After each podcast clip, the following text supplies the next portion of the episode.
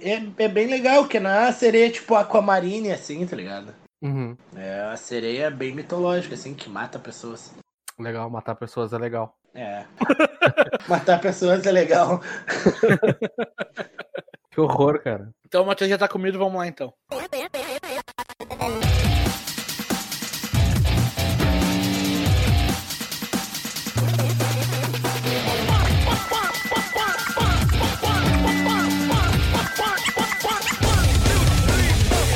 Salve, salve, queridos ouvintes! Sejam bem-vindos a mais um episódio do Som Adendo Podcast. Hoje é dia de vestir aquela flanela, usar aquela calça jeans surrada, aquele tênis All-Star rasgado, se preparar porque hoje nós vamos falar de Alice in Chains. E já quero começar dizendo assim, ó, feliz aniversário Jerry Cantrell. Eu sei que tu tá nos escutando aí Seattle. Feliz aniversário. Ô Paulo, canta essa música comigo. Parabéns. Saúde! Saúde. Felicidade! Felicidade que tu colha sempre todo dia. Badal, alegria na lavoura da amizade. Azar é do editor. Eu nunca pensei que veria os caras cantando parabéns Galdério pro, pro maluco lá de fora, tá ligado? É, ele tem que aprender essas coisas, afinal ele é Galdério também, né, cara? Ah, ele, ele conhece, ele sabe, ele tá ligado. Ele vai ver lá no, no, no- Insta lá depois, quando eu compartilhar. Ele sabe qual é que é. Vamos lá. Peraí, deixa eu começar apresentando a bancada, né, É meu? mesmo. Estamos aqui com o Matheus. Falei, Matheus. Salve, salve, galera. E esse eu acho que é o primeiro programa que a gente tá fazendo que não tem ninguém de aniversário. Tem sim, Jerry Cantrell. O cara estragou minha abertura, caralho. O cara acabou de falar do aniversário do Jerry Cantrell, seu animal. O que tá fazendo? Pô, o Jerry Cantel não tá aqui apresentando o programa. Mas ele é meu bruxo, Ele meu. tá no meu coração, cara. Com certeza ele Não se tá. fuder. Estragaram minha abertura. E também conosco aí, por último, mas não menos importante, Paulo Guimarães. Fala, gurizada. Uma boa noite, boa tarde, bom dia, galera. ETs e Companhia Limitada. Isso aí, já queria convidar a galera pra nos seguir lá no Instagram, que tá, tá fraco lá. Vamos lá, gurizada, vamos interagir. Tá fraco Vamos- nada, cara. Tá, tá bombando, tá mil É, tá graus. bombando. Se tu não tá lá, tu tá perdendo. E é isso aí. Se tu não tá É lá, tu é aí. um arrombado. Isso. Psicologia reversa, cara. É isso aí, então, meu, tá mil graus lá, você tem que chegar lá, lá no a- arroba adendo só um. Só uma pergunta. Arrombado ainda pode usar, Nando? Arrombado ainda a gente pode falar, já que agora a gente não pode falar palavrão. e Cara, se tu se sente bem pesadas. arrombado, vai, vai firme. Ah, bom, então tá. E bombando mais ainda, mais que no Instagram, tem o nosso Twitter, que tem mais de dois seguidores, gurizada. Mais de dois, Uh, não é só eu e o Paulo, viu? Influencer. Estamos evoluindo. Então segue lá no arroba só um adendo no Twitter e é isso aí. Segue lá que daqui a pouco a gente vai começar a postar foto dos nossos pés lá, hein? Só um spoilerzinho dos dedão. Vai ter pack de- de pezinho, pack do Paulinho. 100 seguidores, eu revelo a ponta do dedo do pé. O pé do Sem Matheus é uma delícia, assim, ó, parece um repolho.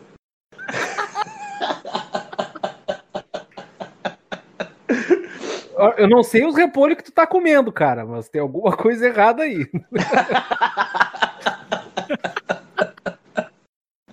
É que eu gosto de repolho. Deixa essa dúvida no ar. Não entendi. Vai lá, Nando. Eu gosto do teu pé também, Então, né? como eu já falei no início ali, vamos falar hoje de Alice in Chains, cara, uma grande banda aí que eu sou um pouco clubista pra falar, né, cara? Eu sou meio suspeito pra falar, mas é uma das melhores bandas que já existiu e que ainda existe. É até meio estranho, né, meu? A gente falar, porque eles participaram de todos os nossos episódios. E aí hoje, finalmente, vamos ter o episódio principal do Alice in Chains. É. Hoje é o episódio que a gente tem que. que eu e o Matheus combinamos de nos juntar, excepcionalmente pra irritar o Nando. Isso. É isso aí. Vamos lá, até porque eu não sou fanboy, vamos embora. Então tá, vamos lá. O Alice in Chains, cara, é uma banda formada em meados de 87, lá em, em Seattle, Washington, DC, Estados Unidos of America. Gostou do meu inglês, Paulinho? O Paulo tá. Nem respondeu ali. Pau no cu Fui fechar a janela. Eu fui fechar a janela. O que, que tu me perguntou? Ah, nada, não interessa. Vai- Se sair na Ah, edição, discuta. tá. O cara Puta ignorou merda. completamente o Nando, né? Como eu havia falado antes, o Alice in Chains é uma banda formada em 87, em Seattle, nos Estados Unidos. formada por Jerry Cantrell, Lane Stanley, Sean Kinney e Mike Stars. Depois, né, cara, de 93 saiu o Mike Stars e entrou o Mike Ness. E depois saiu, saiu de uma forma meio complicada, porque morreu. saiu o Lane Stanley e entrou o William Duval. Mas seria estranho, né, se ele continuasse. É, na real ele continua lá. É, que é, aí fica meio complicado. Cara, então assim, ó, só para deixar explicado aqui que no nosso podcast, nós não damos detalhes biográficos. Então, quem quiser saber mais detalhes biográficos, tem bastante canais aí na internet. Eu recomendo do Gastão Moreira, principalmente o Gastão Moreira, porque ele é o primeiro, foi o primeiro cara a rodar Alice in Chains na, na, na TV brasileira. Ele foi o cara que acompanhou toda a carreira da Alice in Chains nos programas dele da MTV. Teve a oportunidade de, de conhecer os caras lá. Enfim, cara, e tem mais outro, comendo um outro podcast detalhadamente, bem direitinho cara, que é Silêncio no Estúdio Podcast. Tem a história das Chains completinha lá, bem detalhada. E aqui a gente só vai falar das músicas, dos álbuns, de uma forma menos lapidada, talvez. Seria isso, Matheus, o termo certo? Pode ser mais despojada, menos roteirizada, mais, mais livre, digamos. É, vamos falar mais de, de sentimento do que a gente acha e deixa yeah, de é, achar. A gente fala aqui sobre o que a gente acha da banda, não é uma análise técnica da, da banda. É isso aí, cara. E se não gostar, pau no seu cu. O cara já começou o programa xingando já. É catar coquinhos, Nando. Catar coquinhos. Catapindas.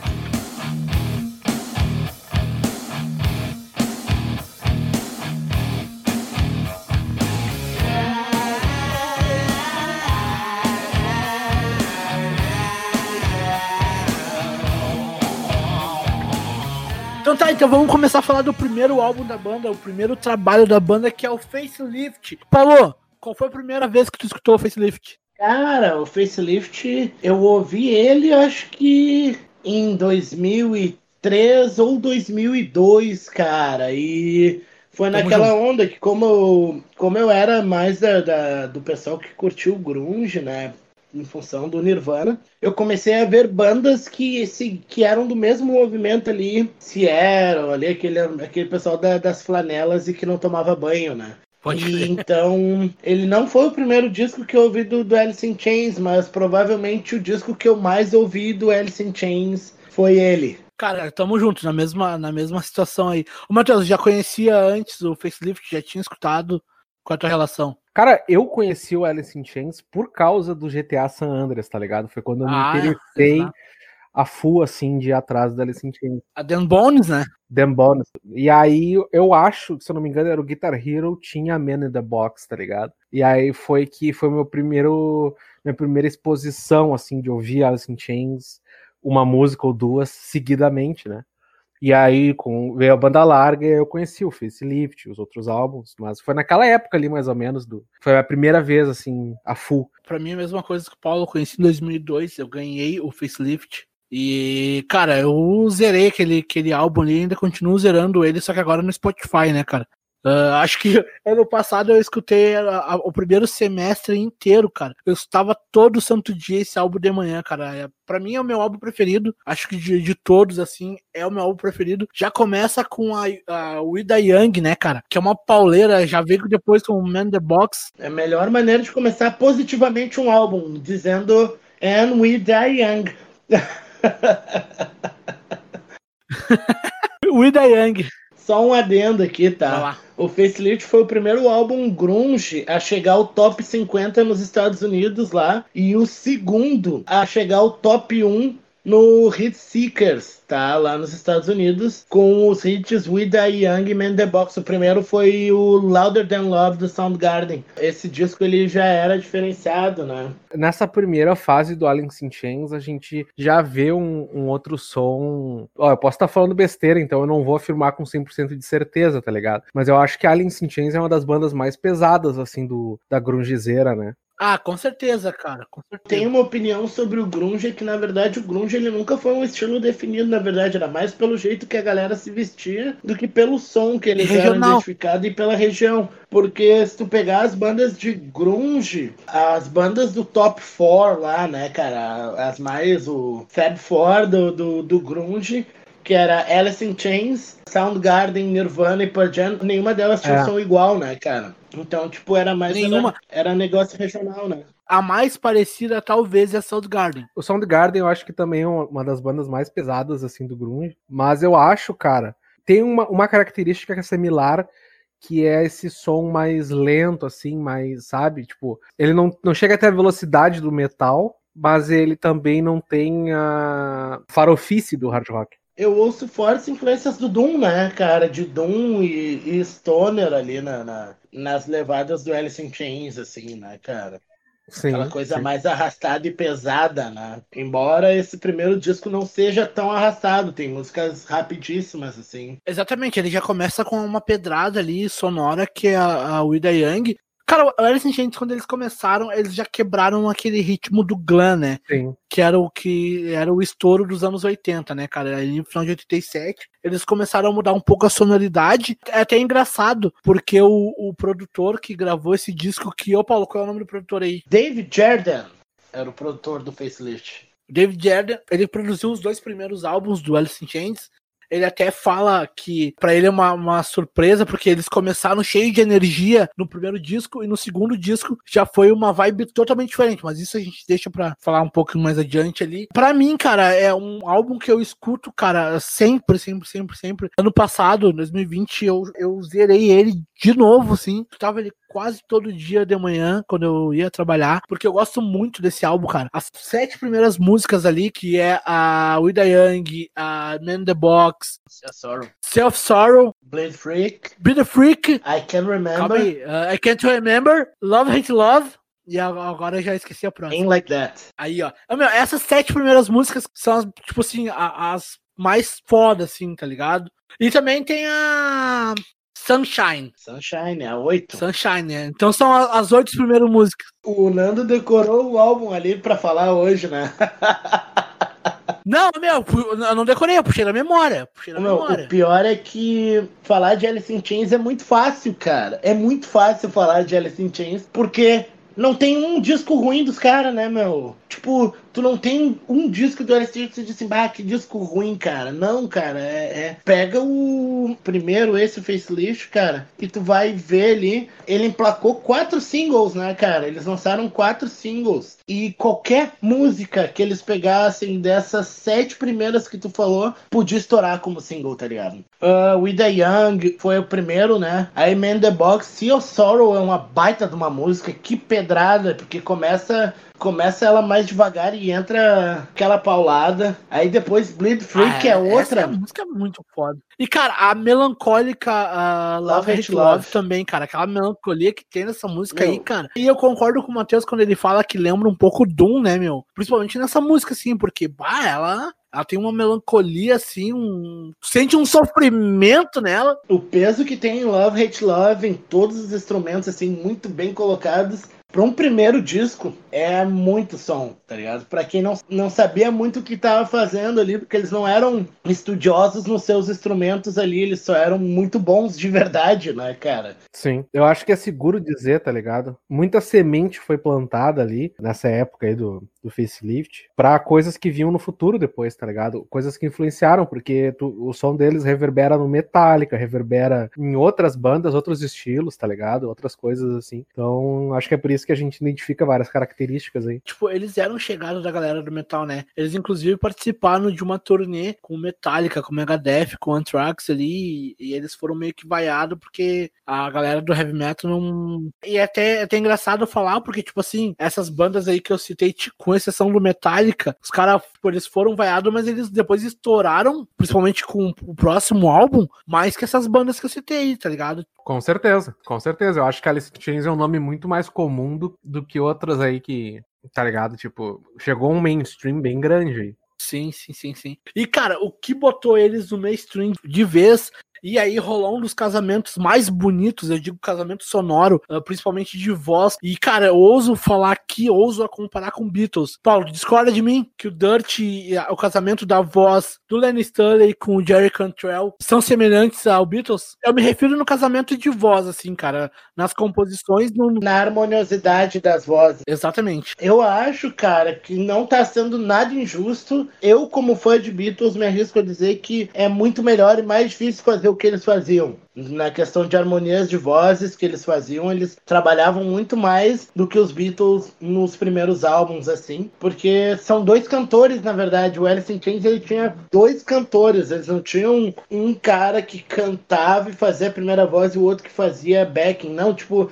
eram duas vozes fazendo como se fosse a primeira, né? Eram duas vozes harmonizadas. Tu ouvir qualquer música, na verdade, é uma música que. Se tu ouvisse a Sorrow, cara, eu sou um cara que eu sou pirado no, no, nos back vocals, né, cara? Eu acho muito mais foda fazer a parte do Cantrell em Seal Sorrow, do, do facelift, do que fazer a do, do Lenny, cara, porque é, é muito bom. O cara, ele é bom, eles são bons, assim, vocal, a linha vocal da Alice in Chains nessa fase aí é, é espetacular, né, cara? O Lenny era um cantor fora do, do comum também. E, meu, eles eram muito amigos, né, cara? O Lenny e o Jerry Cantrell. E tanto, cara, que que uma da, das principais características que o Lenny, quando foi convidado para entrar na banda, uma das propostas que ele falou é que era pro Jerry Cantrell cantar junto. E nesse segundo álbum, que é muito mais destacada a voz do Jerry Cantrell, é, é muito por causa do, do, do Lenny Stanley, que ele desafiava o Cantrell a, a compor, a, aparecer mais com a voz, tá ligado? E esse é um dos álbuns que tem. O álbum que tem mais hits do Alice in Chains é o Dirt. Com certeza, com certeza. Será? Eu acho que é, cara.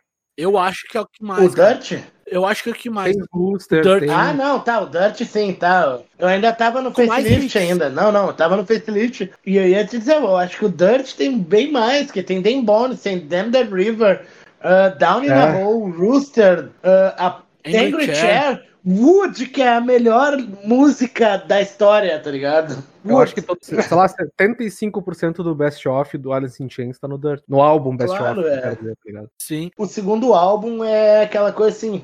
Ou tu faz um álbum muito foda, pra quem tem um álbum foda, que nem fez o Facelift. Ou tu tem um álbum muito foda e a banda segue pra entrar pra história e, tipo, fica muito foda.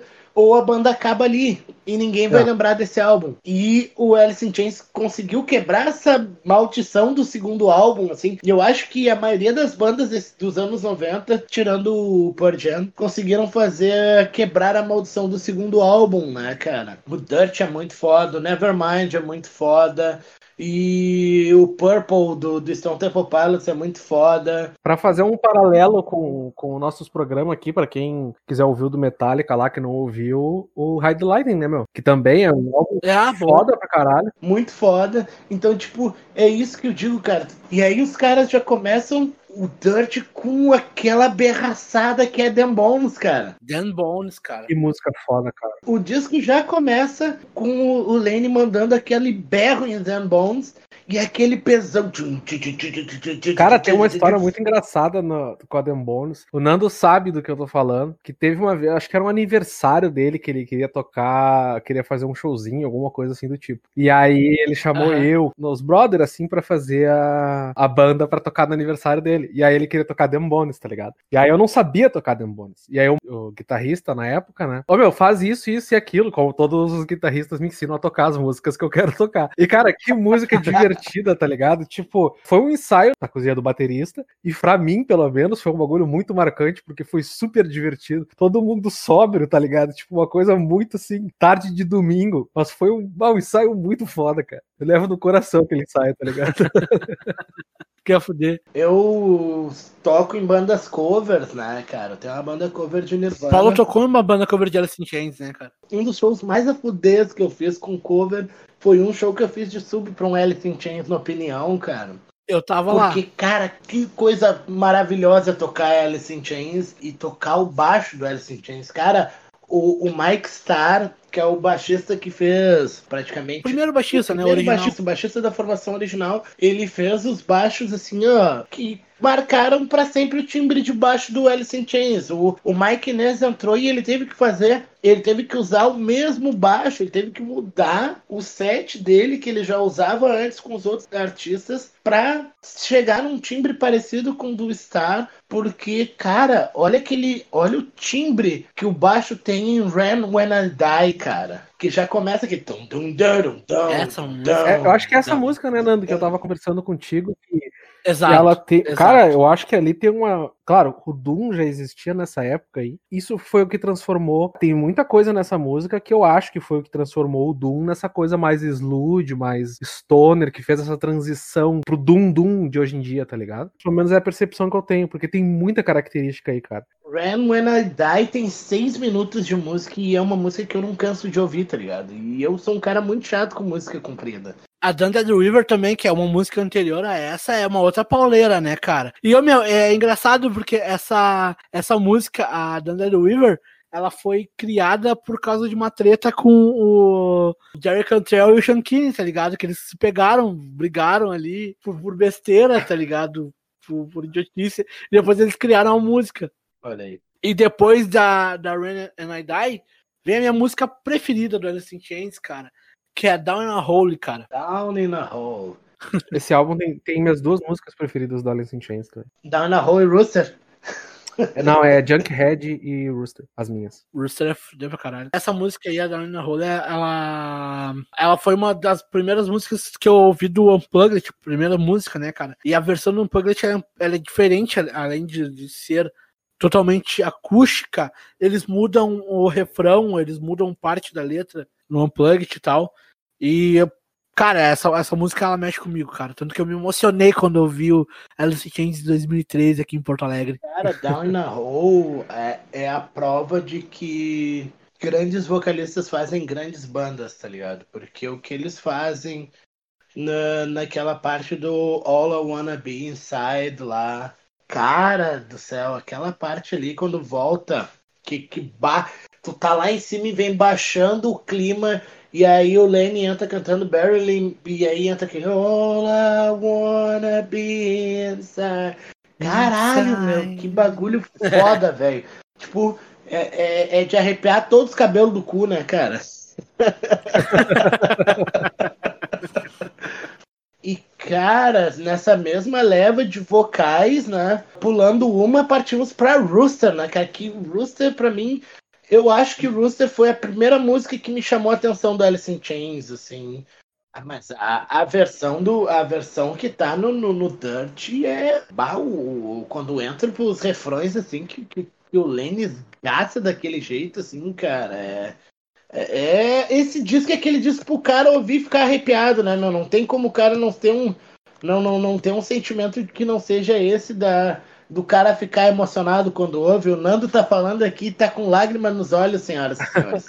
pra quem não tá vendo aqui, o Nando tá com camiseta do Alice in Chains, uma bandeira.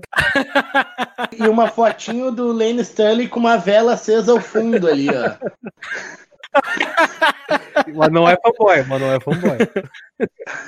Não, não sou fanboy, cara. Não sou, sou mesmo. Mas, meu, eu concordo com o Paulo nesse ponto. Tipo, esse álbum ele mexe com o cara, tá ligado? Ele é agressivo no ponto certo, ele é melancólico no ponto certo. Tipo, ele não te dá um só um sentimento, tá ligado? Ele te dá uma uma gama de sentimentos quando tu para pra ouvir ele, assim, para analisar ele, tá ligado? Cara, é que tu sente o, o que eles estavam passando ali, né? Naquele momento ali. Tanto que a, a próxima música depois de Rooster é a Junkin Head, né, cara? Com certeza. E até tu tinha comentado daquela frase do refrão. Não é do, é do, é do refrão? É do refrão ou pré-refrão ali, que é o que você quer, é do refrão, que você tem, tá ligado? Uma coisa assim a frase, não me lembro agora. Ô, Matheus, fazendo já um comparativo com, com um dos episódios passados aí, essa música, ela não tem um clipe, ela tem uma, uma um ao vivo ali, uhum. né?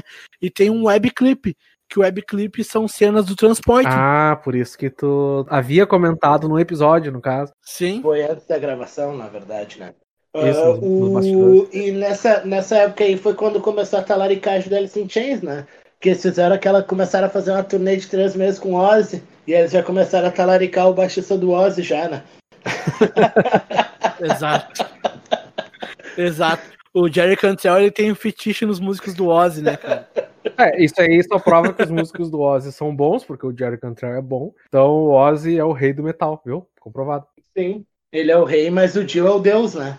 Por falar em ser bom, cara, há, há uns rumores acontecendo aí uh, nos últimos, nos últimos meses aí. É que o Pantera, que é o. Acho que é o Phil Anselmo, uhum. né? Quer, quer voltar com o Pantera. E ele quer que o Jerry Cantrell seja o guitarrista, né, cara? Seja o substituto do, do Daryl. Eu acho que pode ficar a par tranquilamente aí, cara. Eu acho que se o Corey Taylor substituiu o. O Phil Anselmo? O Anselmo, o Pantera seria uma banda legal. Cara, aí eu vou ter que fazer o, o advogado do diabo. Eu não vou entrar na, na, no âmbito moral do Phil Anselmo. Você quer achar ele um cuzão, o problema é seu, também acho, então tanto faz, tá ligado? Não vou entrar nesse quesito. Mas no metal, pelo menos na época de ouro do Pantera, é difícil encontrar um vocal que seja parecido com o Phil Anselmo. Não, cara, é, eu tô falando, cara, que é difícil tu. É que nem o Ozzy, tá ligado? É um vocal único. Tu não encontra um vocal que nem o do Phil Anselmo. Na época de ouro. Ah, o vocal do Phil Anselmo é muito bom, cara. Isso não, é inegável. É, não, por isso que eu digo, não tô entrando no quesito moral, tô falando no quesito técnico, tá ligado? E pau no cu do Paulo. Ô, meu, era pra te concordar comigo e discordar do Nando, meu. cu do Nando. Olha. Cara, uh, não, foi só a primeira polêmica, assim. Não sou um cara que gosta muito de Pantera, né? A gente tá muito felizinho, meu, e não é pra estar tá feliz. Esse álbum é depressão total, cara, é decadência total. O Lenny Stanley tava afundado na heroína e a gente tá muito felizinho aqui. Vamos entrar no clima aqui, cara, porque a gente vai falar da próxima música que é a Dirty, velho. E é a música mais melancólica melancólica e louca que, oh meu, ele, ele mostra todo o sentimento do que a droga faz com ele, tá ligado? Cara, Dirt tem um riff filha da puta, né, cara? E o, o Lenny faz umas viradas com a voz em cima do riff também, então, tipo, e sentimento ele põe em tudo dele nessa música, né, cara? É, é que se a gente for falar do Lane Stanley cantando, ele, ele não era meia bomba cantando, ele sempre botou a alma gravando os discos, né, cara? Até no, no, mais adiante, quando ele já estava muito debilitado da droga, mesmo assim ele continuava botando tudo de si na música, né, cara? Sim. E, meu, ah, na gravação desse disco, desse álbum aí, Uh, tinha até treta do produtor com o Lenny Stanley, porque o cara queria que ele se mantivesse sóbrio, né? E o Lenny Stanley, tipo, reclamava que ele tava se metendo demais na vida dele. Tipo, a frase que ele usava era assim: eu vim para produzir um disco, não para ser babá de, de ninguém, tá ligado? E rolou forte tretas aí, mas o meu, é um baita álbum, ele conseguiu ainda produzir um baita álbum, né, cara? Ou talvez, tipo, pra, pra maioria da galera, o, consideram o melhor. Pra mim é o melhor, cara. Eu digo do, pelo menos, eu sou o mais leigo aqui da banda, né? Pra mim, o melhor álbum do, do Alice in Chains é o Dirt. Dos estúdios, com certeza, esse é o melhor álbum do, do Alice in Chains, sim. O melhor seria o, o Unplugged, mas o Unplugged não é um álbum de estúdio. Então, dos estúdios, com certeza, o Dirt é o melhor. É que nem tu fala, né, Paulo? Medalhão. Seria o medalhão da é, banda. É, é só o... medalhão, medalhão, medalhão, né, cara? É. Se, se Man the Box tivesse nesse disco, ele seria o disco com mais medalhões da história do rock, eu acho. Com certeza. Com certeza. Ainda nas músicas do Dirt, depois de Dirt vem a Godsmack, que ele fala diretamente, né, da, da heroína. E a próxima música depois de Godsmack é Iron Gland, uhum. que tem umas curiosidades nela. Que quando eles foram gravar o disco, o Jerry Cantrell não parava de encher o saco dos caras no estúdio tocando Iron Man. tá ligado? Uhum. Ele, tipo, insuportável, não parava de tocar um minuto, tá ligado? E daí eles começaram a estar com uma noia de, tipo, de, de, de, gravar aquilo ali e usaram aquela frase ali. E sabe quem eles chamaram, Matheus? Pra gravar a frase? Quem? Tom Araya. Ah, é? Tom Araya do Slayer. O, o Tom Araya participou nessa, dessa faixa, é ele que fala ali a frase ali. Essa música tem alguns segundos e tal. E o Tom Araya tava junto lá com, no estúdio com os caras lá e tal. Até tava rolando um lance que. Eu não sei exatamente o que aconteceu, mas que tava rolando na época lá em 90, 90 92, é, lá nos Estados foi Unidos. Foi protestos da Califórnia lá, que teve os coreanos no telhado e os bagulho assim. Isso, foi um taxista que matou um negro, se eu não me engano, um cara negro, né? E daí tipo, tava rolando as primeiras revoltas lá nos Estados Unidos e, tipo, o, o Jerry Cantrell tava, tava no mercado comprando cerveja para eles seguirem com a gravação. Isso em Hollywood, né? Sentiu que o clima não tava bom e eles foram pro deserto terminar de gravar e o Tom Araya tava junto. Tora. E ele que fala essa frase da música. Aleatório, Tora, ali. 92 não foi o ano que teve aquele processo do que a polícia pegou os guris no Central Park lá e Cara, 92 foi cheio de merda, inclusive foi o ano que eu nasci, o melhor ano do, da humanidade aí. Mas é, é, na Califórnia teve esse protesto em que os, os, coreanos subiram no telhado porque os protestantes queriam queimar a loja de geral, tá ligado? E aí os caras estavam atirando e teve um conflito fudido, assim, uma confusão do caralho. Inclusive aconselho quem, quem se interessar nessa história ir atrás, porque é, é muito louca. E como eu falei, a gente não vai daqui dar, dar detalhes. É. Mas a gente tá falando só por. Mas é, é só tô re recomendando procurar porque é uma história muito louca. Tá Aham, não, sim, sim. Então tá. Depois da Iron Glenn tem Hate to Feel, Angry Chair, depois, né, cara, que é um dos muito hits foda. também, né, Paulo? É, Angry Chair é. Angry Chair é a famosa música de abertura pra Man in the Box, né? e depois, por último, encerrando esse disco do Dirt, cara, tem a Wood. Ô Paulo, tu sabe por que o nome da música é Wood? Não sei, cara, mas é a melhor música do, do Alice in Chains, pra mim, é a minha favorita do Alice in Chains é Wood, cara. É uma, é uma das melhores também, concordo. Essa música ela foi gravada uh, antes do, do, do, disco ser produzido. Ela foi gravada por um filme chamado Single, uh, Vida de Solteira. Um filmezinho que dava no SBT, um filme bosta pra caralho. Hum. Fala de umas cenas ali, umas bandas ali e tal. Inclusive o Alice in Chains é, aparece. É aquele filme com o Adam Sandler e tal. O Pearl toca State of Love and Joy também, não é? Que tem um filme que também passa assim na, nas bandas de Seattle lá, que é o do State of Love and Joy. O Pearl aparece e eles tocam State of Love and Joy. É State of Love and Trust. Pô. Isso. Não, vocês viram que eu não gosto muito uh... de Pearl né? O Vedder aparece nesse filme, mas não, não, não tem o. O Adam Sandler, não. O Adam Sandler é, não tem. Eu sei que tem, tem um filme que eles. Que, que, tipo. Não é com o Adam Sandler, cara, mas eu sei que. Eu não vi, mas é um filme que tem o. Tem o Pearl Jam. E eles. O, o, State of Love and Trust. Antes de entrar pro Unplugged da, do, do Pearl Jam, ele não tava em álbum nenhum, porque ele era trilha sonora de um filme, tá ligado? Eu acho que deve ser desse mesmo filme. É, então é o mesmo filme, cara, porque a uh, State of Love Trust tem, tem nesse, nesse disco. Então é esse daí. E o Wood, cara, é um baita de, um, de uma música. O disco começa bem Paulo, calma bem aí, também. Calma aí, calma aí, calma aí, calma aí. Deixa eu terminar meu raciocínio que tu me interrompeu. Ah, bom, desculpa. Essa música. Puxão de orelha. Essa música foi criada pra, pra, pra esse filme, como, como trilha sonora do filme. E, tanto que tem, tem partes da, do, do clipe que, que são partes do filme ali e tal. E o nome, ela foi uma homenagem ao Andrew Wood, tá ligado? Ao vocalista que faleceu em 90, uhum. né? O Andrew Wood, que era do, do Model of Bone. Hum. Uma banda ali da, da, da cena de Seattle ali, que era, tipo, influência pra caralho dos caras. Tipo, era o cara, o tipo, cara do rolê, tá ligado? O cara que era o foda do uhum. rolê. Até uma banda foi formada pra homenagear ele depois, que é o Temple of the Dog. Ah. Modern Love Bone era a banda do, do baixista do Pearl Jam antes dele ir pro Pearl Jam, do Exato, exatamente. Exatamente, exatamente. E são adendo, Temple of Dog, que não é nada mais nada menos que conhecido hoje como Pearl Jam, porque o Pearl Jam hoje é toda a banda Temple of Dog sem o Chris Cornell. Era uma trocação de gente? Era uma suruba das bandas daquele tempo, assim, que todo mundo tocava com todo mundo, né? Era uma cena, o, né, meu?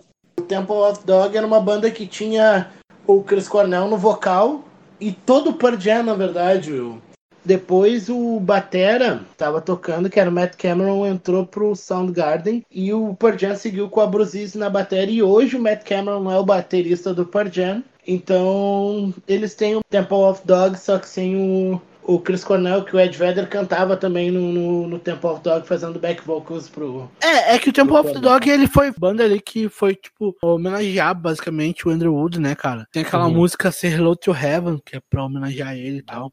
Baita música. Uma música muito a fuder. Só uma coisa que me bateu agora, como o Grunge gosta de cachorro. é Temple of Todo Dog. Mundo tem que gostar de um doguinho. É a capa do Alice in Chains, tem aquela banda lá, o PAW, né? Palm, que tem a música que é sobre um cachorro. Grunges e cachorros, cara, qual será a relação? Peraí, o, o Paulo não falou da, da Wood, cara. Não tem Azar de é falar. Eu cortei ele. É, que é só a melhor música pra mim, cara. Tem um puta de um baixo. Começa com o vocal do Cantrell, que é uma coisa que a partir dos próximos álbuns a gente vai ver mais. É o Cantrell fazendo, cantando mais e o Lenny entrando em pedaços das músicas, assim. Que ali se mostra uma, uma certa soberania do Cantrell nas composições e nas canções, assim, né? Eu acho que é isso, é, uma, é o que vem daqui para frente é essa soberania do Cantrell para cantar, assim, né? Ele, uhum. na maioria das músicas agora, é, é vocal do Cantrell, assim, e, e Lane Stanley entrando em momentos para fazer a, o backing. Nessa época aí, o, o Lane já tava hiper doidão, assim, ele já tava sim, mal, mal, sim, mal. Já. Sim, sim, já, já tava já que o produtor já tava chamando ele na, na conversa lá e tal, né? Ah, é verdade, verdade. Não, é porque eu digo, tipo, será que não é, não é por isso que a gente começa a ver essa soberania, entre aspas, por causa da ausência de espírito, porque o Staley já tava, tava muito louco. Foi uma questão de sobrevivência da banda, não uma questão egoística, tá ligado? Cara, eu acredito que não, porque na verdade o, o Lane sempre chegou, desde o início, a proposta da banda na, na cabeça do Lane era que o Cantrell cantasse também, cara. Isso sempre foi uma proposta e característica da banda, tá ligado? É que então... eu digo então assim, no, no Jar of Flies e no do cachorro lá, tipo, o nome do Cantrell nas composições é o que mais aparece, né? Mas se for ver, ele aparece mais em todas, em quase todas. Ele é mais compositor em todos os álbuns, assim. Uhum. O, o CEP é todo do Cantrell, na verdade. Uhum.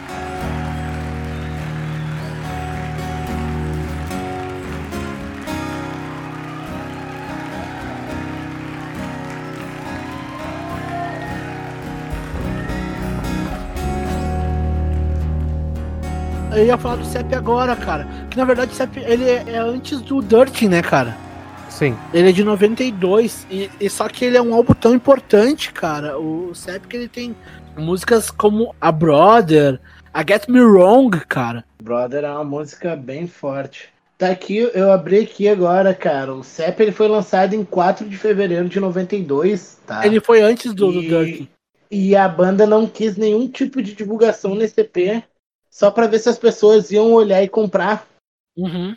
E Exatamente. ele foi relançado depois em 94 junto com o Jar of Flies. Exatamente. Cara, daí depois que eles lançaram ali o Dirt e tudo mais, cara, começou o afastamento total ali, não total, mas o afastamento parcial do, do, do Lane, que ele se jogou de, de vez na, na droga, na, na, na heroína, cara, ele tava muito, muito mal.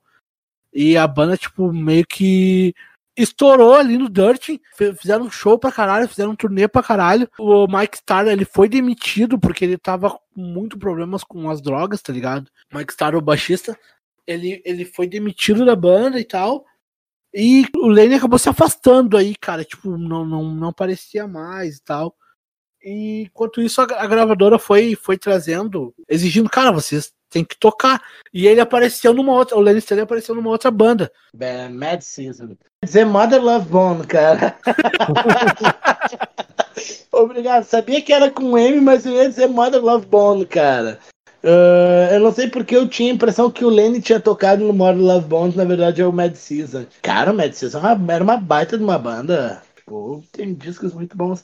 Mas falando do CEP ainda, cara, tem uma música chamada Love Song que ninguém toca o instrumento que realmente toca, né, cara? O Cantrell tá tocando baixo, o Mike Starr toca guitarra e o Sean Kinney toca piano e faz megafone nessa música.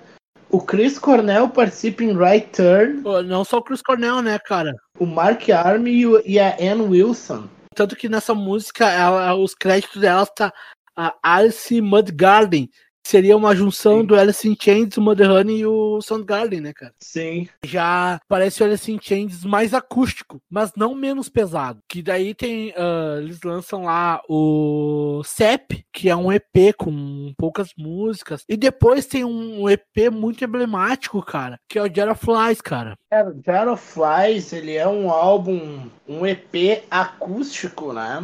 Lançado em 94. Tem, assim, ó, é a forma mais bonita de se fazer um disco acústico com peso ao mesmo tempo, porque ele tem Rotten Apple, Nutshell, I Stay Awake, pra mim, é uma das músicas mais bonitas Ah, da... essa da- música é uma balada linda pra caralho. Sim, cara, ela tem tudo que uma balada dos anos 90 precisava ter, todos os elementos de uma balada dos anos 90, a Stay Away tinha, e não deixou de ser uma música de rock, né? Mesmo sendo uma balada, não deixou de ser uma música de rock, né, cara? Ô, ô, Paulo, só queria fazer um adendo aí. Esse adendo é um pouco mais pessoal aí. Tem uma galera que, que são nossos amigos que meio que odeiam a gente. Porque a gente pegava um violão e saía cantando a Nutshell. Todos, todos os dias, lembra? Na verdade, eu todas as pessoas que me conhecem me odeiam por causa do violão, né, cara? Então, É verdade. as pessoas gostavam de mim quando eu não tinha violão, assim. E às vezes até quando eu não tinha, mas tudo bem. Não vem ao caso. Mas uma, o maior caso das pessoas me odiarem era porque eu tinha um violão, né, cara? E Eu queria tocar. Eu tava, eu tava cagando rolê. Eu queria tocar violão bêbado. Eu já achava que eu era um rockstar. Mas Nutshell era a música que todo mundo gostava de ouvir, na verdade. Da Sim. que eu tocava, era a música que eu acho que todo mundo gostava de ouvir. Era Nutshell. É, era que é menos ruim. É, era que saía melhor executada.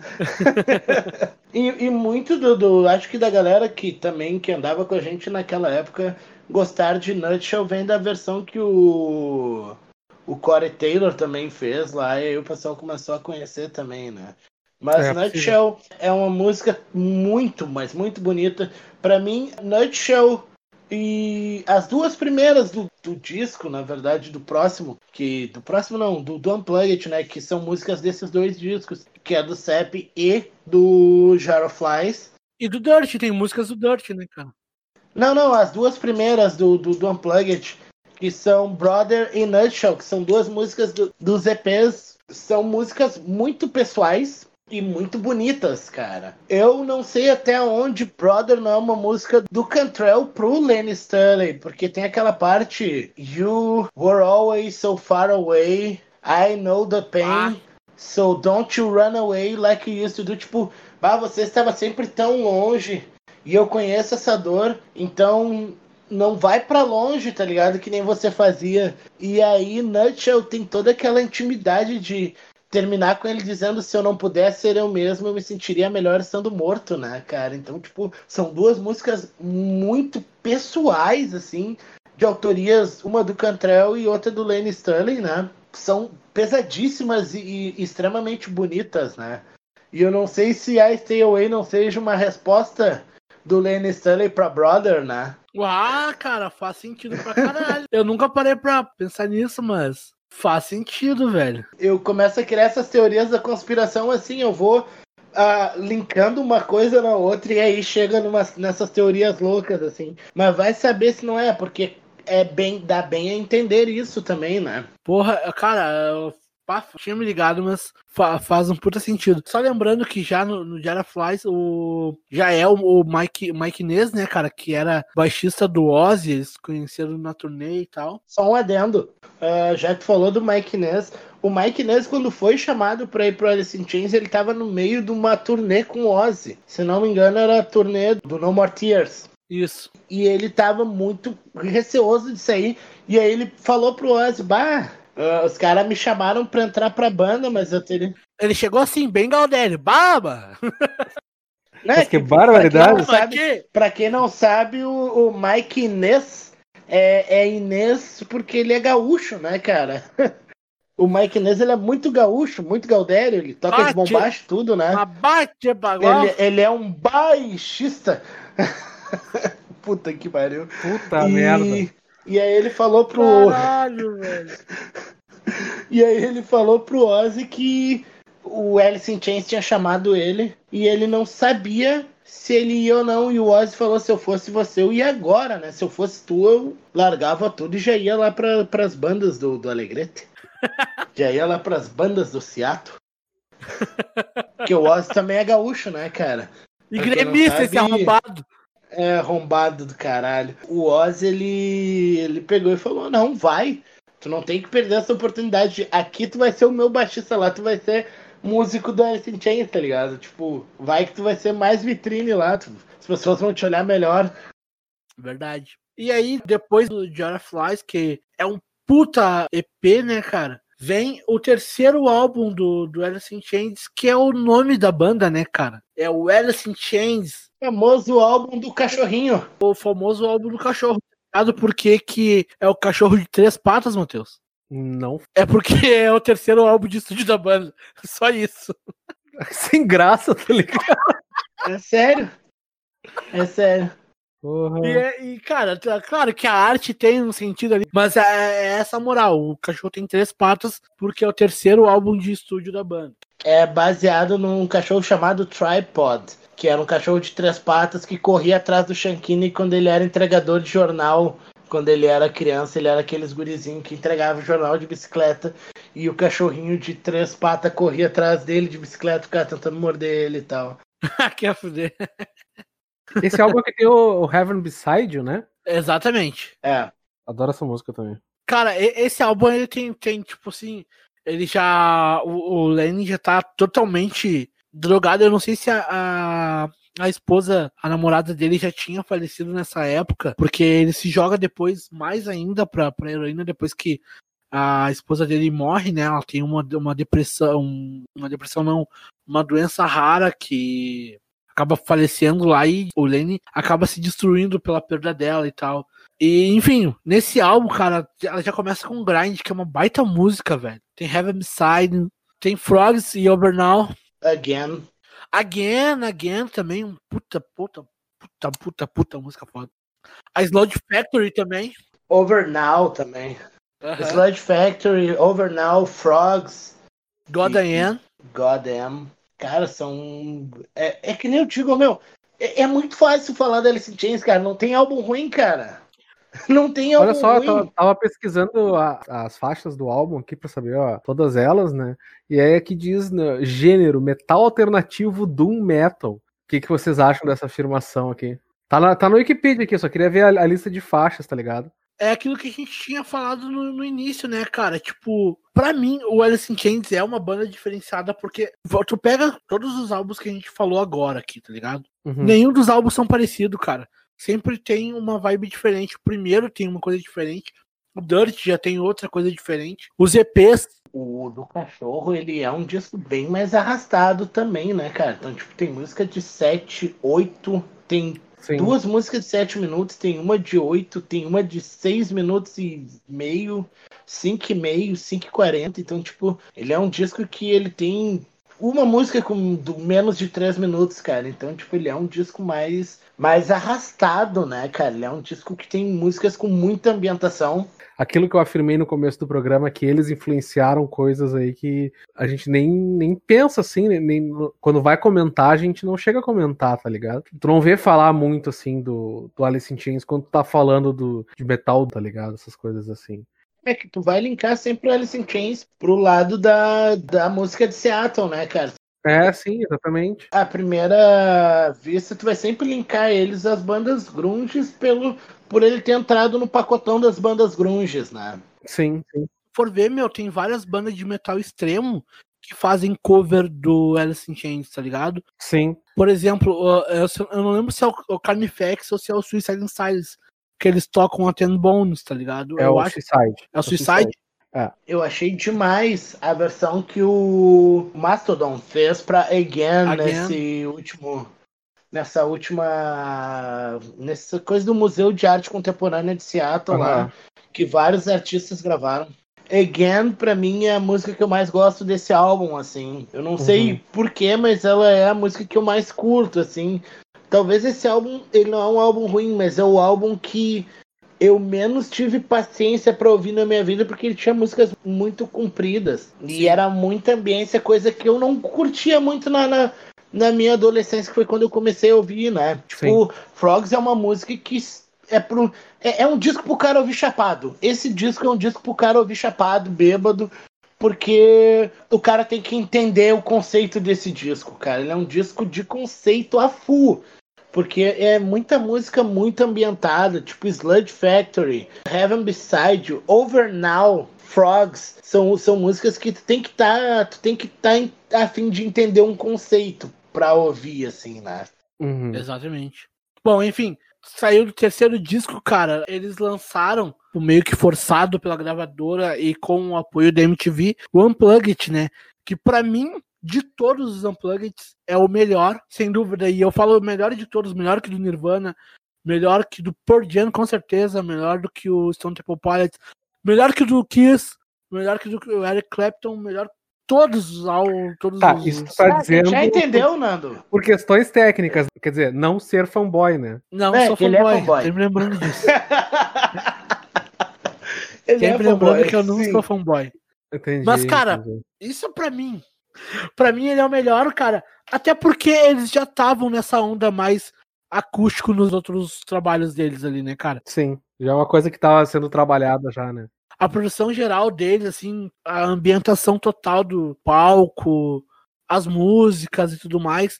E, o meu, é engraçado que o, que o Lenny chega chapadaço, travadaço, travadaço, louco. Muito chapado, ele chega no. no tu, tu, consegue notar tanto que ele tá tocando de óculos escuro pra tentar disfarçar, tá ligado? Meio travado, né? Parece que ele tá. Já tava sem os dentes naquele. nesse show já, né? E mesmo assim, cara, ele consegue fazer um trabalho espetacular, cara. Todos esses adendos aí é por isso que para mim é o melhor. Cara, mesmo me doendo muito, porque eu acho o, o Unplugged do Nirvana uma obra-prima. O Unplugged do Alice in Chains, ele é o melhor Unplugged feito no mundo, tá ligado? Ele é o melhor disco acústico feito no mundo. E, e não vai, cara, assim, ó, uma banda vai ter que ser muito boa, mas, mas assim, ó, ela tem que ser estupidamente boa Tipo, ela tem que ser perfeita em tudo para conseguir fazer um Unplugged melhor em todos os quesitos do que esse Unplugged do Alice in Chains, assim, ó. Um, um acústico melhor do que esse, assim. É, eu acho que o Unplugged do, do, do Alice in Chains, ele é tipo o acústico da Cassia Eller aqui pro Brasil, porque o acústico da Cassia Eller foi o, o mais próximo da perfeição que o brasileiro conseguiu chegar. De verdade, assim, em todos os quesitos. Ele não tem falhas, cara o acústico do, do Alice in Chains, ele é perfeito do início ao fim. Até a Sludge Factory, que eles erram. Sim, eles erram. Coisa que aparece só no DVD que, que, que tá sem cortes. Mas uhum. Ele tá perfeito, cara. É um disco perfeito. Tipo, do início ao fim, eles fizeram. O que eles fizeram com esse disco foi assim, ó, tipo, a resposta. Porque eles foram a última banda a gravar um unplugged das bandas do top 4 ali, né, cara? Do, do Sim. Que, se bem que o Soundgarden não fez, né? Porque terminou antes, né? Exato. Não gravou porque terminou antes.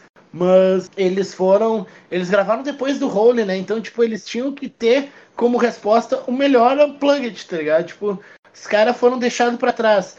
Pro Hole e pro Stone Temple Pilots foram bandas que vieram depois ali, que estouraram depois deles. E quando eles fizeram, eles vieram com tudo, né, cara? Tipo, e o Unplugged foi a primeira apresentação pública deles em quatro ou cinco anos, né? Por aí, exatamente. Exatamente. É, porque eles não fizeram um turnê do do, do, do, do Tripod, não. Do, não. 3, não. Do 3 Cachorrinho não fizeram. Não. E justamente em função desse, dessa, desse afastamento do Lenny por causa das drogas, né, cara?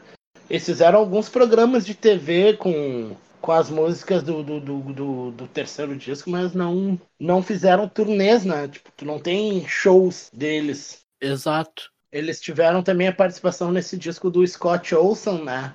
Que tocou violão base ali para eles e baixo uhum. Killer Smith, que até então era uma música era uma música inédita. Killer Smith, que é a última música do disco. Eu acho que nesse unplugged a gente já pode a gente já pode dizer que é o Lenny dando adeus à banda ali, né, cara? Inclusive o comentário que eu ia fazer, que a gente começa falando lá no do Facelift, que a, a primeira música do álbum é a We The Young, depois a última música gravada pelo Lenny Stanley é a Died. Tipo, tipo, ali já não tava que ele, que, que ele tipo, já tinha desistido da vida, né, cara? E aí a gente passa pro terceiro, tipo, vamos encerrar o segundo bloco falando do triste acontecimento que aconteceu ah, triste acontecimento aconteceu muito redundante. Mas enfim. o facto factual do acontecimento. Eu acho que é, acho que tu chega com o fatídico 5 de 5 abril, de, abril de 2002. É 2, não é 1? Um? 2. 2? Fatídico 5 de abril. Então. Tá, enfim. Aí, cara, a, a, esse bloco tem por fim pela morte do, do Lenny Stanley, né, cara? Uma das melhores vozes do mundo aí que infelizmente hoje não tá mais presente. O Lenny Stanley foi encontrado morto no seu apartamento, né, cara? No dia 5 de abril de 2002. E, cara, sabe o que é engraçado, Paulo? É. A última pessoa a ter contato com ele no dia 4 de abril foi o, o Mike Starr.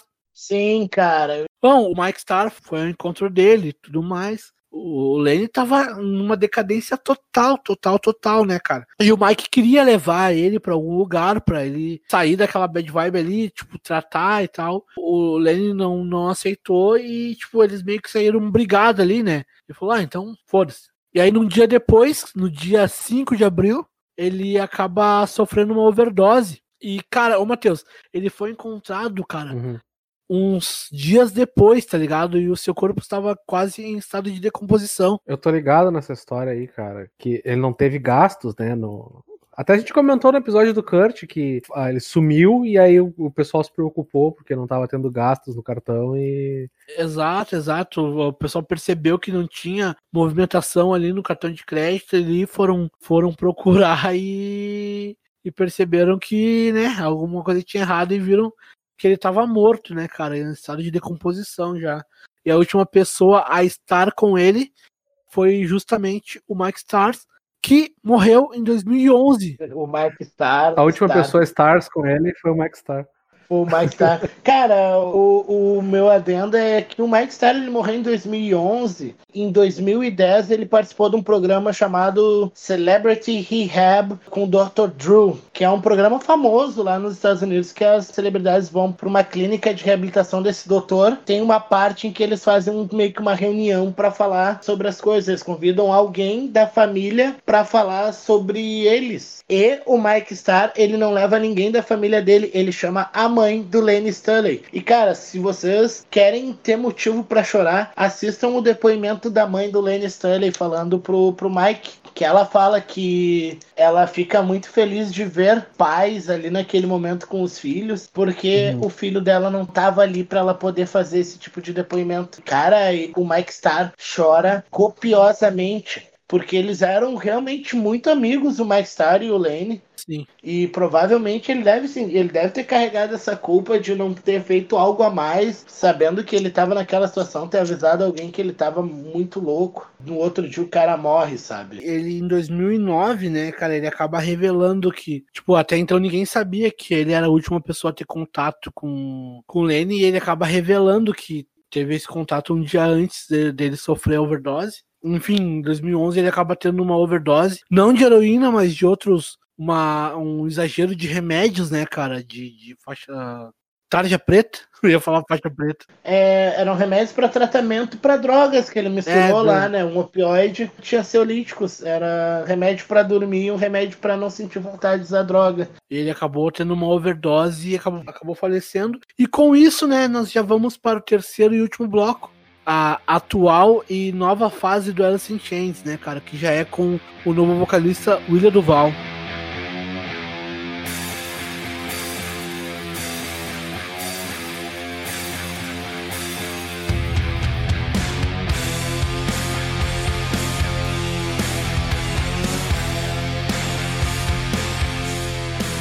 Cara, a gente até, na verdade, a gente não acabou não comentando, mas Jerry Cantrell ele acabou seguindo fazendo, tipo, nesse meio tempo que o Alice in Chains ficou 14 anos sem gravar depois do último álbum de estúdio, né? O Lenny Stanley já tava na decadência ali na, na, nas drogas e tal. Então, o Jerry Cantrell acabou decidindo seguir fazer o seu, seu, seu trabalho ali. Tanto que o primeiro álbum dele, cara, a, as músicas estavam sendo escritas para ser do Alice in Chains, para ser cantada na voz do Lenny Stanley.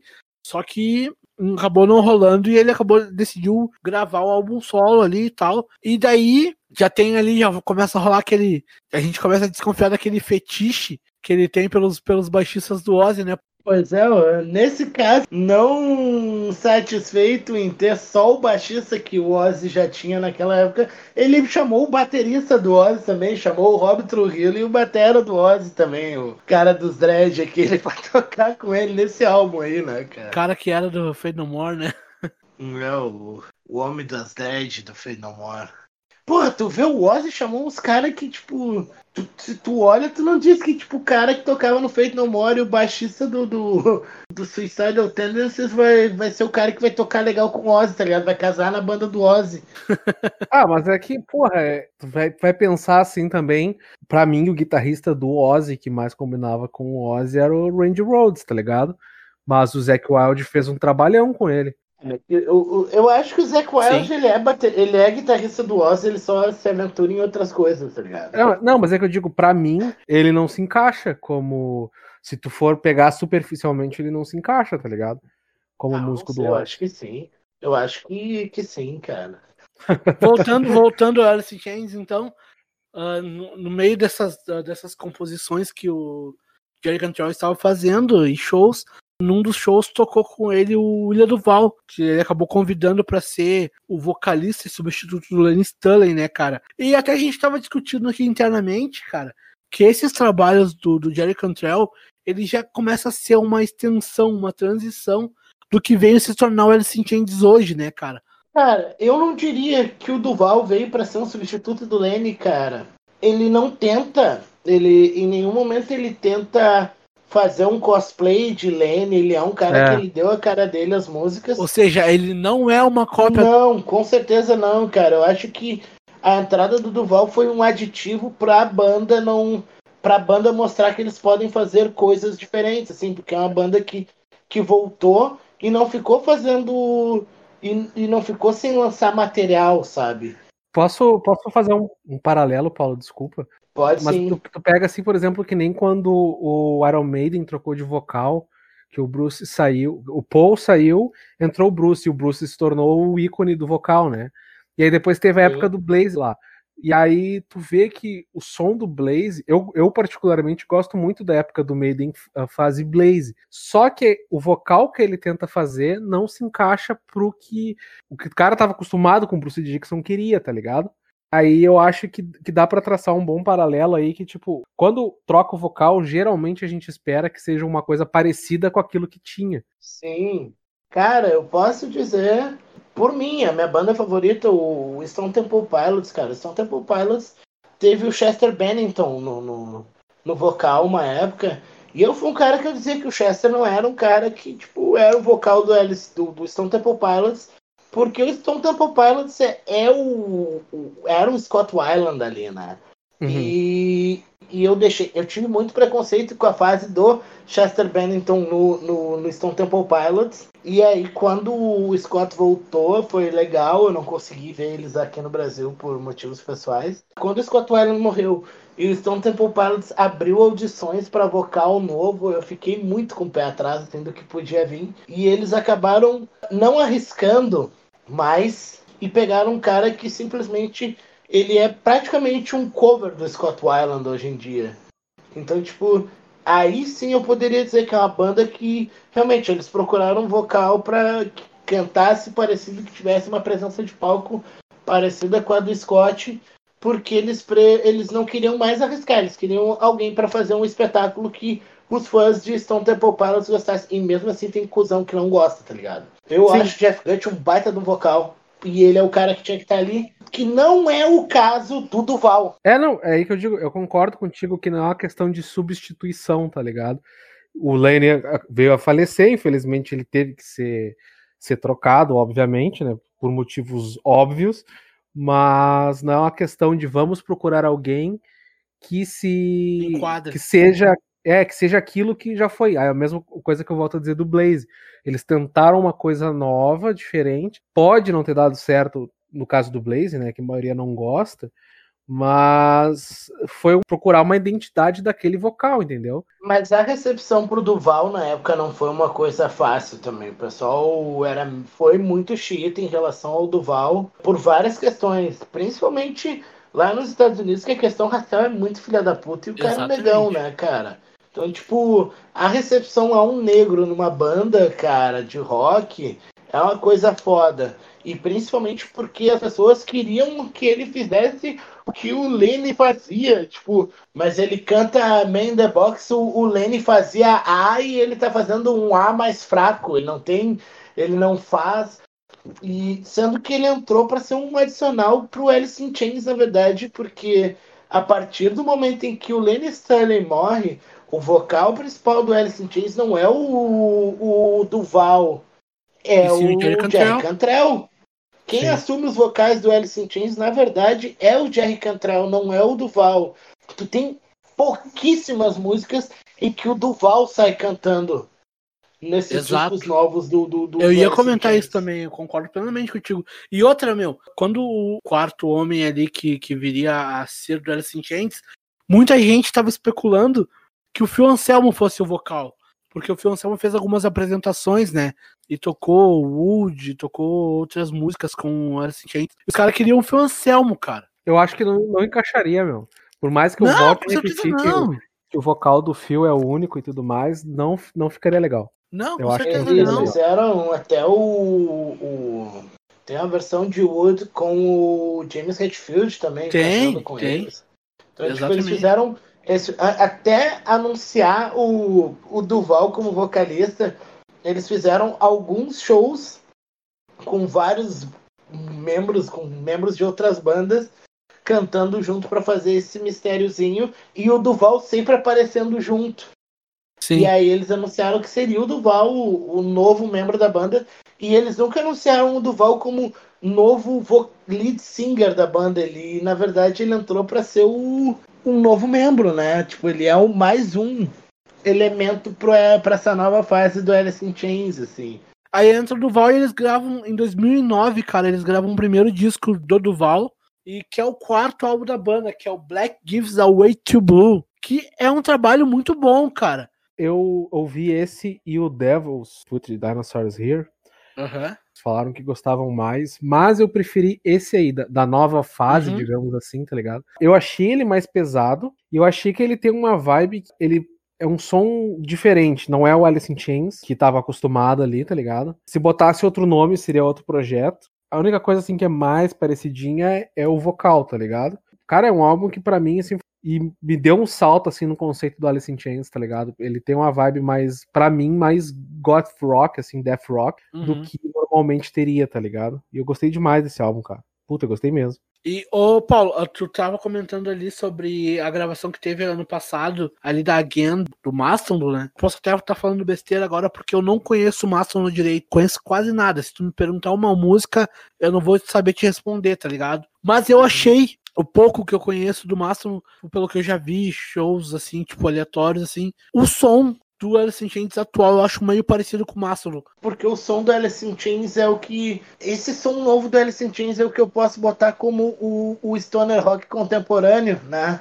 Uhum. Que é o que vem assim dessas bandas do, do Mastodon. Ali o, Caios já fazia um som mais ou menos assim nos anos 90, né, cara? Então, tipo, essa nova fase do Alice in Chains mais com riffs de bordão e, e mais pesado, e a bateria mais pressão, e o som com mais pressão, mais arrastado, pesado e arrastado, sem ser músicas compridas, mas o som mais focado em tipo Check My Brain, segurando mais notas. Ele é mais marcado. É, né? mais marcando, mais notas marcadas por tempo.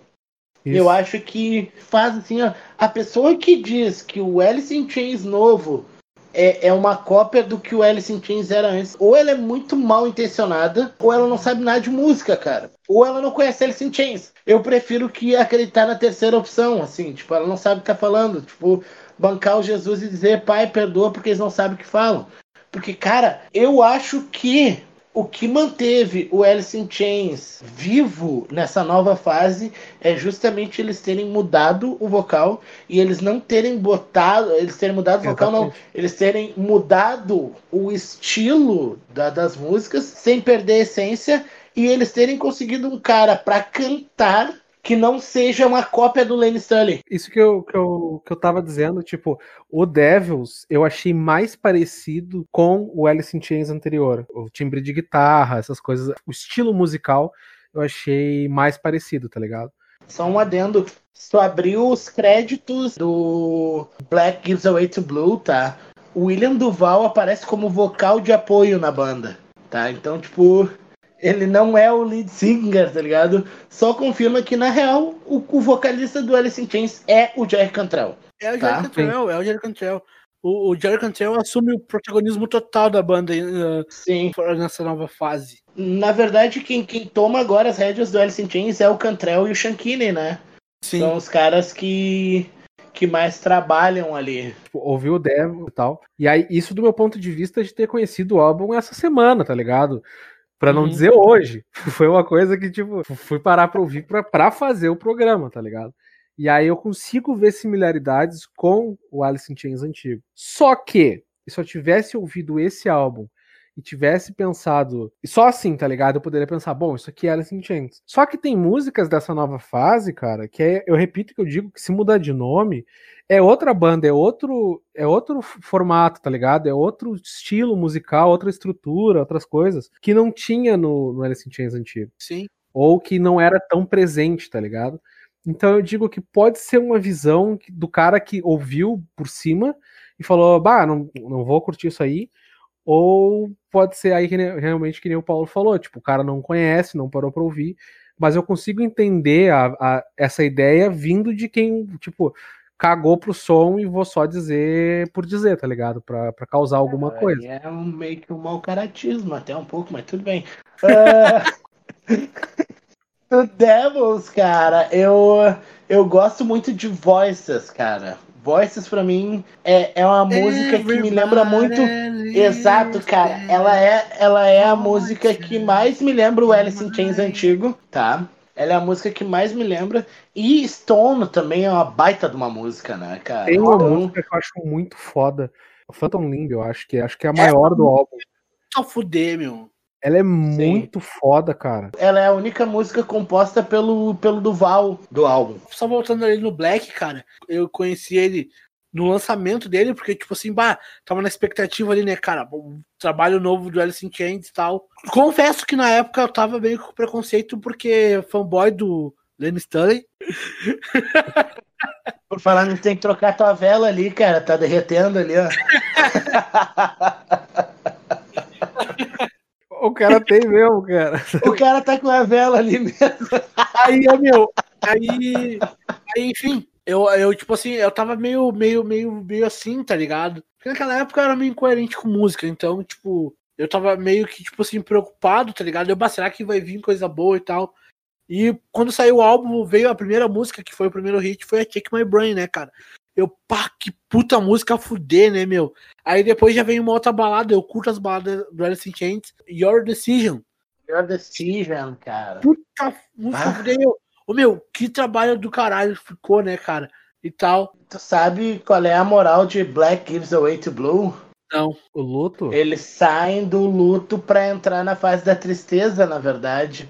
Cara, for ver, essa música, é, ela é, ela é em homenagem ao ao Lenny Stanley, né? Sim. Ela, ela é um tributo ao Lenny Stanley, tanto que tem. Agora eu não lembro a, a letra ali e tal. Se eu não me engano, é um refrão.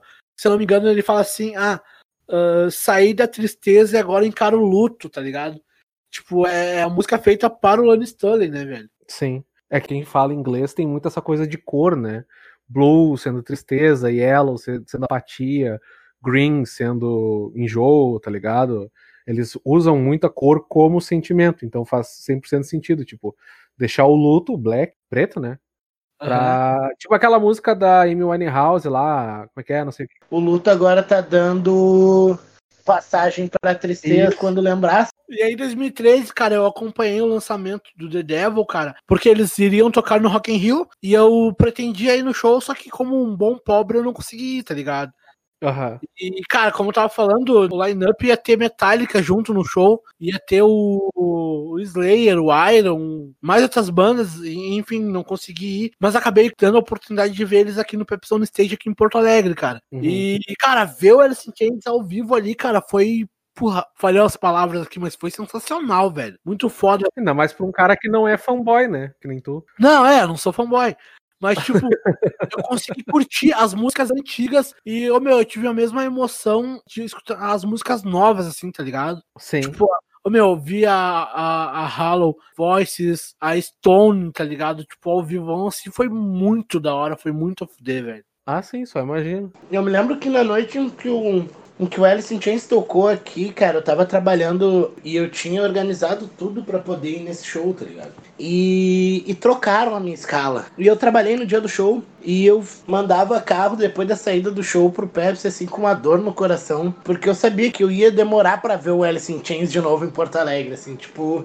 Tanto que Sim. eles vieram uma vez e não voltaram mais, né, cara? Eles iriam voltar no passado, só que, porém, tivemos um acontecimento aí mundial. É, e veio o pandemônio. O Alice in Chains é, como eu falei no início e eu vou repetir de novo, é uma banda que não tem álbuns ruins. Não, nenhum, cara, não tem nenhum álbum. Não tem álbuns ruins, cara. Assim, ó, tu pode pegar qualquer disco do Alice in Chains e ouvir que tu vai gostar de qualquer uma, qualquer um dos discos do Alice in Chains. Tu pode não conhecer a história do Alice in Chains, tu pode pegar o Alice in Chains hoje e começar a ouvir a partir do, do Black ou do, do Devil Put the Dinosaurs. Cara, qualquer disco do Alice in Chains é um bom disco para te começar a ouvir Alice in Chains. O Alice in Chains não tem discos ruins. O Devil Put the Dinosaurs tem.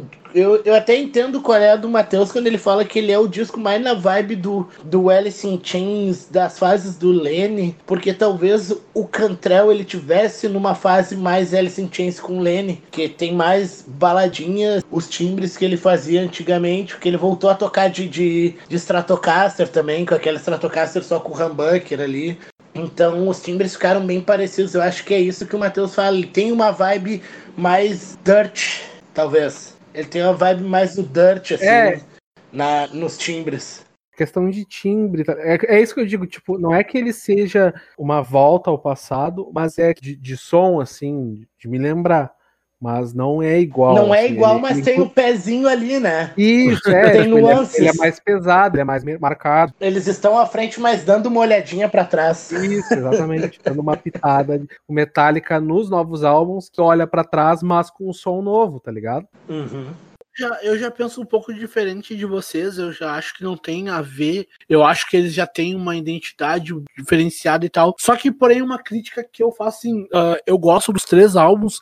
Inclusive, eu não acompanhei em loco o último álbum, que foi de 2018, mas eu tenho acompanhado os últimos tempos e eu achei sensacional também. Só que eu acho meio, os três álbuns meio parecidos, tá ligado? O que é o diferente na primeira fase, que os três álbuns são diferentes, saca? Sim. Tem um porém também nisso, né? Antigamente as bandas elas eram abertas a não seguirem um padrão. Uhum. Sim, elas com certeza. podiam. Elas tinham uma liberdade a mais de não seguir um padrão que foi o que o Alice in Chains fez. O, o facelift ele tem um som, o Dirt ele tem um som mais próximo do facelift. Ele é meio que um intermediário entre o facelift e o Alice in Chains, tá? E o Alice in Chains é completamente diferente dos dois, que é a mesma coisa do Metallica. O primeiro disco é uma coisa, o Ride the Lightning é um meio termo. E o Master of Puppets é um disco completamente diferente. Sim. Então, tipo, era um padrão que se seguia antigamente que hoje, se uma banda faz um som e ela muda completamente num outro disco, ela periga tomar o famoso strike, né, cara? Tu, tipo, tu te fode. Então eles, eles seguem apostando na, na, na teoria do, Na fórmula, do, do. ACDC, né? Na fórmula do ACDC, que é fazer discos parecidos, que a galera já tá acostumada a ouvir a gente fazer isso e está dando certo pra que mexer, tá ligado? Sim. Enfim, saindo do, do, do The Devil e já indo para o último álbum do Alice in Chains, que foi lançado em 2018, que é o Rainer Fog. Cara, eu tô viciado numa música, velho, que ela se chama The No One Know. Cara, que musiquinha fuder, ficou na cabeça, tá ligado? Achei muito massa. E no, no clipe da, da Rainer Fog, o, o Jerry Cantrell tá parecendo o Alemão Ronaldo, tá ligado? Aí daqui a pouco ele começa a cantar no espaço sideral. Me leva pra casa. Já olhou esse clipe, Paulo? Não vi. Cara, eu vou te ser sincero que do, dos três lançados agora, o único que eu não ouvi foi o Rainer Fog, cara. Eu não ouvi esse aí também, não deu tempo. Eu não, eu não ouvi. Pra variar, eu sou vagabundo, né, cara? Eu tô em casa nessa quarentena e eu podia ter escutado ele pra ter uma opinião formada. Mas eu acabei. Cara, eu juro pra ti. eu juro pra vocês que eu tentei ouvir os três essa semana, só que eu pirei no Devil Put Dinosaurs e eu comecei a ouvir ele. Quando eu tinha que ouvir o último, eu voltava pra ouvir o Devil, cara. Eu te entendo, eu te entendo. Ô, meu, é por isso que eu digo que eu não sou fanboy. Por exemplo, conheci ano passado esse disco do, do, do Alice, tá ligado? Esse último álbum. Aham. É que ele não foi muito divulgado também, né, cara? É, ele Pra foi bem, nós, bem assim. pouco divulgado. É que, o meu, é que na real eu acho que a estratégia deles era divulgar 2020, que ia ter as apresentações, os shows aqui, né, cara? Tanto que eu Sim. acho que eles iriam tocar no Rock in Rio, não sei se ia ter Rock in Rio ano passado. Pode ser, pode ser, cara, pode ser, faz sentido, porque é, eu tava pensando, tipo, quantas bandas fizeram um álbum lá, parou em 2016, 2018. Aí eu tava pensando, agora que seria a época full de de divulgação, teve a, a bactéria filha da puta aí, né? Aham. Micróbio Não faz desgraçado. Voltando lá no Black, meu, mas o Black ainda ganhou um álbum de ouro, né, cara, nos Estados Unidos. Sim. Tu vê, tipo, 2009 já era uma época que a galera já tava abandonando o CD de vez, né, cara? É, é que o fã ele vai comprar sempre que pode, É. né? E lá nos Estados Unidos é muito mais fácil tu comprar um CD do Alice in Chains do que aqui. Tipo, primeiro tu tem que achar o CD e depois tu vai ter que pagar uma bagatela muito maior porque ele é importado, né? Exatamente. A gente já não vive mais, tipo, numa, numa época em que a Zeppelin tem tudo, né? Ah, pior. Saudades. Saudades de comprar na Classic Rock. Então, tipo, o Alice in Chains, assim, ó. Eu, eu não ouvi o Rainier Fog. Eu não consigo esperar algo ruim vindo do Alice in Chains, cara. É Eu muito tenho bom, certeza cara. que- É mu- muito bom. Eu velho. tenho certeza que eu vou abrir esse disco e eu olhando a capa, cara, eu olhando a capa dele, eu abri aqui pra ver a capa e eu já, eu já pirei na, na ideia da capa que eles têm nesse disco, cara. Seria o vulcão, mas eu não sei se é isso que tu tá pensando, mas me lembrou ali o aquele símbolo O da- Illuminati. Os. Illuminati. é, é o terno verde musgo.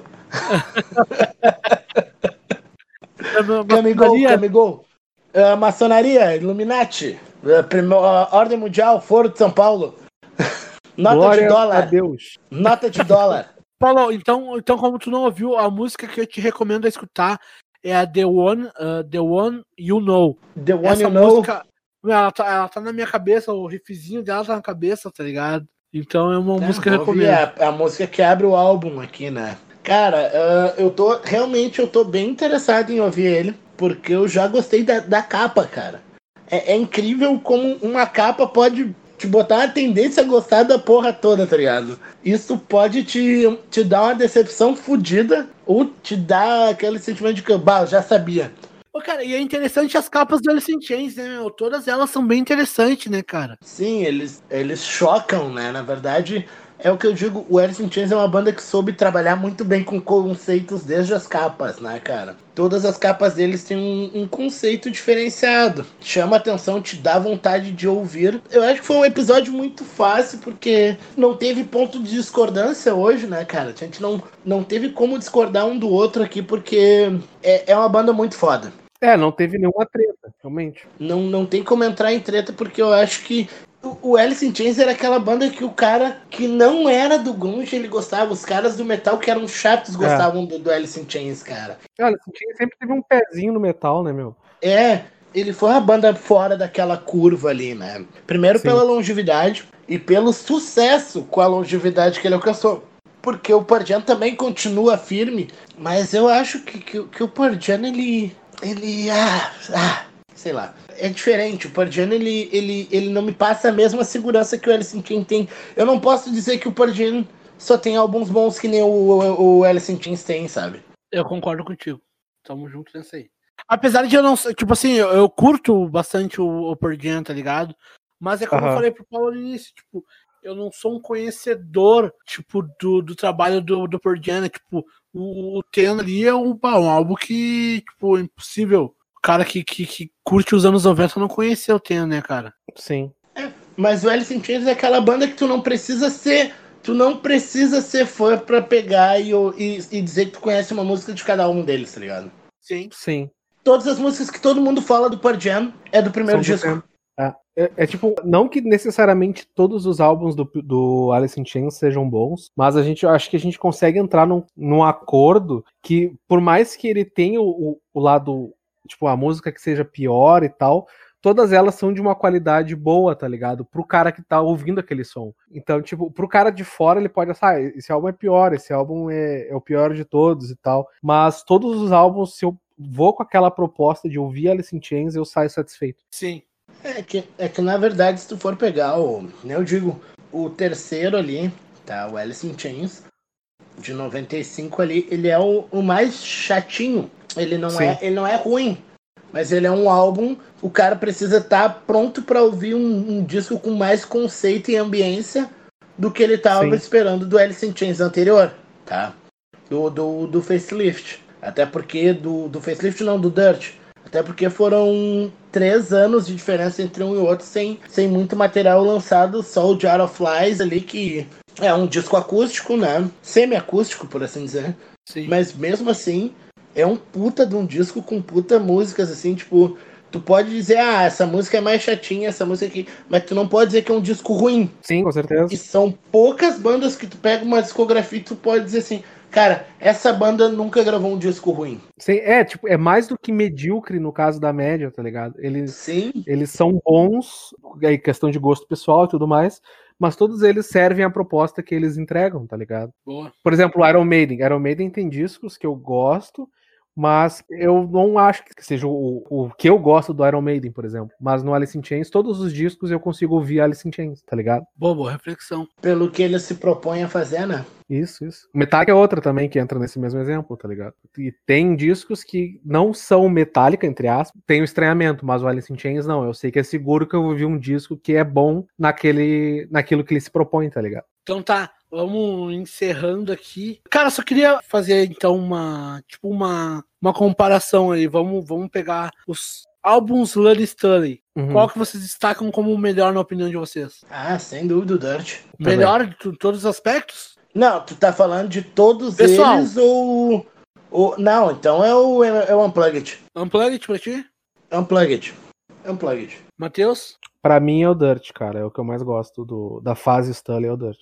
Tá, então, apesar de gostar muito do, do, do facelift, eu já que o Paulo levantou o Unplugged, eu vou ter que concordar.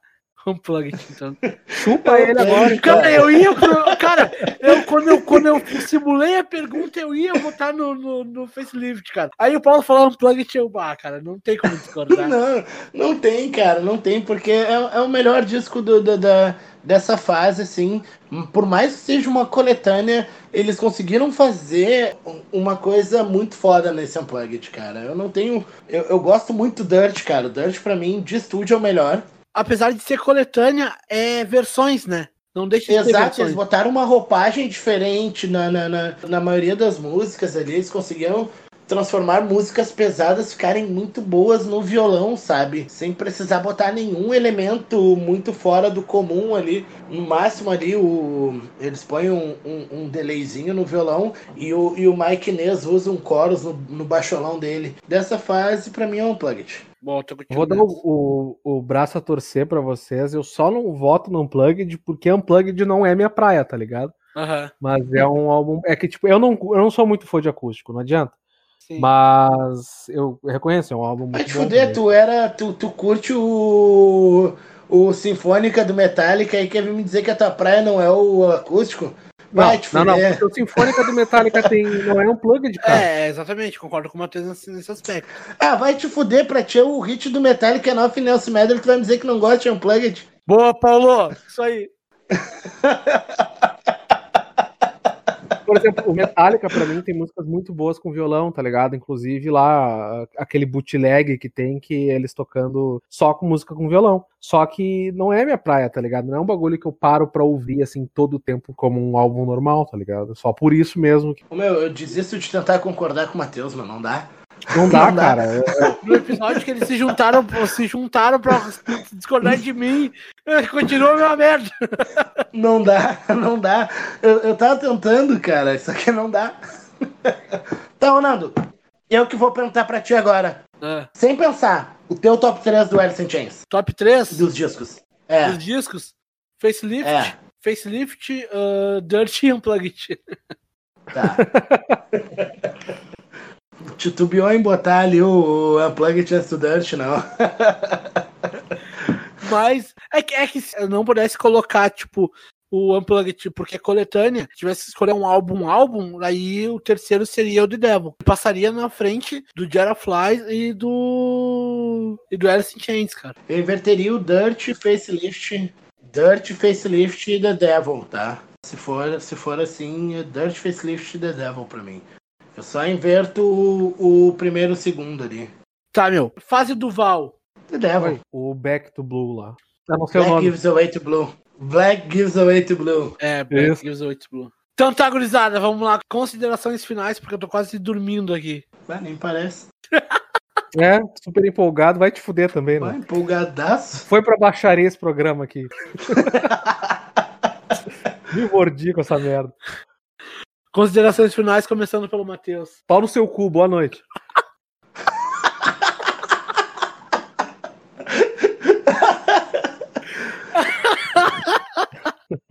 Considerações finais, Paulo.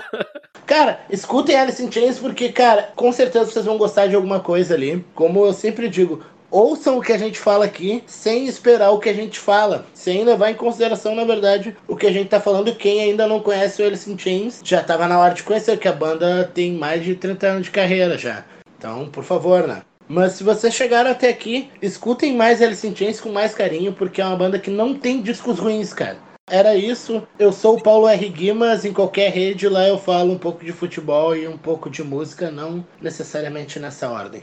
Considerando o que o Paulo falou ali, eu ainda dou um adendo. Pra quem já conhece o Alice in Chains, escutem mais a fase Ilha do Val. Cara, percam preconceitos, porque Alice in Chains atual não tem nada a ver com Alice in Chains antigo. Apenas escutem e tirem suas conclusões. Se acharem, continuarem achando, Pau no cu de vocês porque vocês estão errados. pelo menos escutem e tirem as conclusões. Escutem de verdade, não escutar uma música, ah, eu acho que é. Não, não é. Tem que escutar o bagulho pra, pra tirar a conclusão. E, enfim, vai, Paulo, encerra com o Nerd aí. O violão tá desafinado. Ah, tem uma desculpa, uma desculpa, né? Isso aí, mais uma vez, feliz aniversário Eric Cantrell. Tudo de bom pra ti. Continue produzindo os ótimos discos pra nós. E é isso aí. É Camigol. aqui, ó.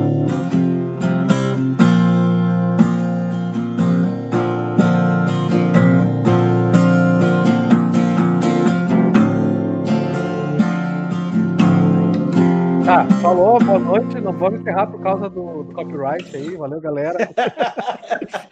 Falou. Tchau. Sou fanboy do Alice in Chains.